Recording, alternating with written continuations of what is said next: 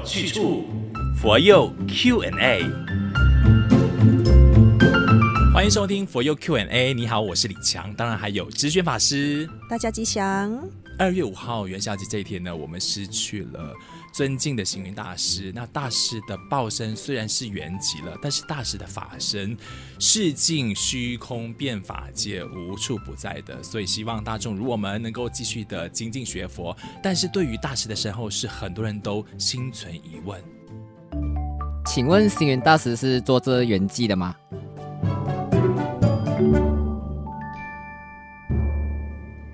是的，没错，大师是作画原籍的。嗯，那星云大师为什么会选择作画呢？呃，因为作画呢，他表示善终，临终的时候呢是没有痛苦的。了解，是不是每一位出家人终老的时候都会选择作画？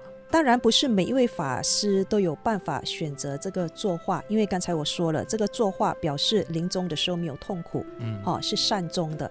那一般人呃到最后的那个阶段，他可能是大多数人都是躺着的嘛，嗯啊，所以大师他特别的就是他选择就是坐姿哦，这个命中是没有毫无痛苦的这样子，嗯。那外界有一度就盛传，并且报道说星云大师是坐缸圆寂，但是其实是坐塔图皮。呃，先说一下什么是坐缸圆寂吧。OK，呃，坐缸呢其实是作画和缸藏的合称。那作画呢，就是指这个修行有成就的人，在临终的时候呢是端坐至命中的。嗯。缸藏呢，是指将这个往生者呢放进这个陶制的容器中安葬。佛教将这个作画和缸藏结合起来呢，最早出现在这个明代。嗯，其实呢，这个做缸它不是出家人才有的一个丧葬习俗，早在七千年前呢就已经出现了。当时的人呢，会将这个遗体放在这个一个缸里面哈，在这个遗体的周围呢，放一些木炭、石灰、香料等等的物品，用来除湿防腐的。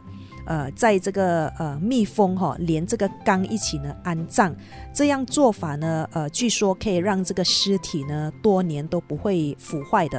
在佛教里面，如果一个出家人他选择做缸的话呢，哦、几年之后就会进行这个开缸喽。嗯，如果出家人开缸以后，他依然能够保持这个面相啊，栩栩如生，这个肉身不坏的话，人们就会将他这个塑成肉身佛。嗯，哦、呃，但这个过程它并不是用来判断一个出家人修行的这个成就的。了解。那坐塔涂皮又是怎么一回事啊？呃，坐塔呢，是因为大师他选择作画嘛。那大师的这个座龛呢，是这个涅盘塔嘛，嗯，所以叫座塔哦。这个涅盘塔这个设计呢，它源自于印度北方的这个居士那杰罗城中的这个涅盘塔。那涂皮呢，就是火化的意思，嗯嗯，所以大师是坐塔之后呢，就是进行涂皮，就是火化的意思。了解，所以出家人一般上圆寂之后，其实都会选择火化就是了。呃，佛光山的法师是啦，其他道场的就不确定。那为什么我们会选择火化？其实不管出家种也好，在家种也好，哈，这个火化后的这个灰骸呀、啊，它比较清洁干净，嗯，而且不占空间。所以现在呢，呃，一般人我相信都会火化吧，但是还是会有人选择这个土葬的。哦，就是出家人还是可以选择土葬，但是佛光山的出家人，我们都选择火化。呃，佛光山的法师一般都是火化，呃，其他地方的法师我就不清楚了，明。因为全世界那么多的法师，嗯，哦、呃，很难去呃知道说他们是选择火化还是这个土葬。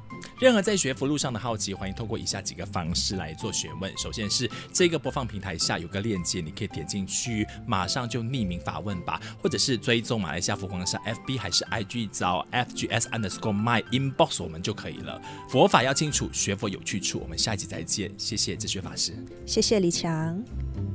道理要清楚，学佛有去处。佛佑 Q&A。